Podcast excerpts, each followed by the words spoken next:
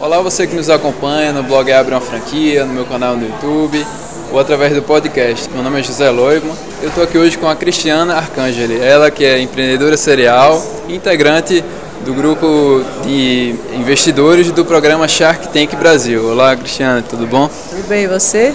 Tudo ótimo. É um prazer estar falando aqui com você. É, agradeço esse tempo que você está disponibilizando, né, para fazer algumas perguntas para quem está nos assistindo. Cristiana, queria fazer a primeira pergunta, é o seguinte, é, qual a principal característica de um empreendedor que consegue um investimento seu no programa Shark Tank? Olha, a primeira coisa que eu olho, essa pessoa tem brilho nos olhos, se realmente ela gosta do que ela faz, se realmente ela está feliz com o que ela está fazendo, é, e se ela sabe e conhece o negócio dela como, como ela precisa conhecer.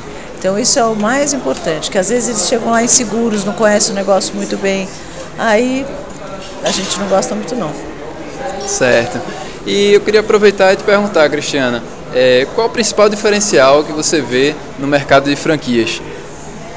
Olha, eu, eu, o que eu conheço de franquia é, é, são os produtos de alimentação eu vejo tanta coisa nova, né? Tantos novos produtos de formas diferentes, apresentados de formas diferentes. Acho que é um dos canais que mais inova em franquia é o canal de alimentação, esse mercado de alimentação. Ah, legal.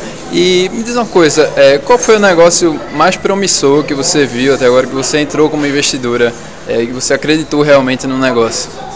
Olha, a gente investiu os quatro Sharks num robozinho para ajudar cego para ser um tipo um cão guia de cego. Muito bacana. Isso aí a gente está pondo fé que vai ser legal. Muito legal, eu acompanhei esse caso. E, e, mais uma pergunta, qual foi o negócio mais inusitado que você viu, assim, mais diferente? Ah, tiveram vários. O que a gente mais gostou foi o do Boston Lata, né? Nós demos muita risada. Esse foi engraçado.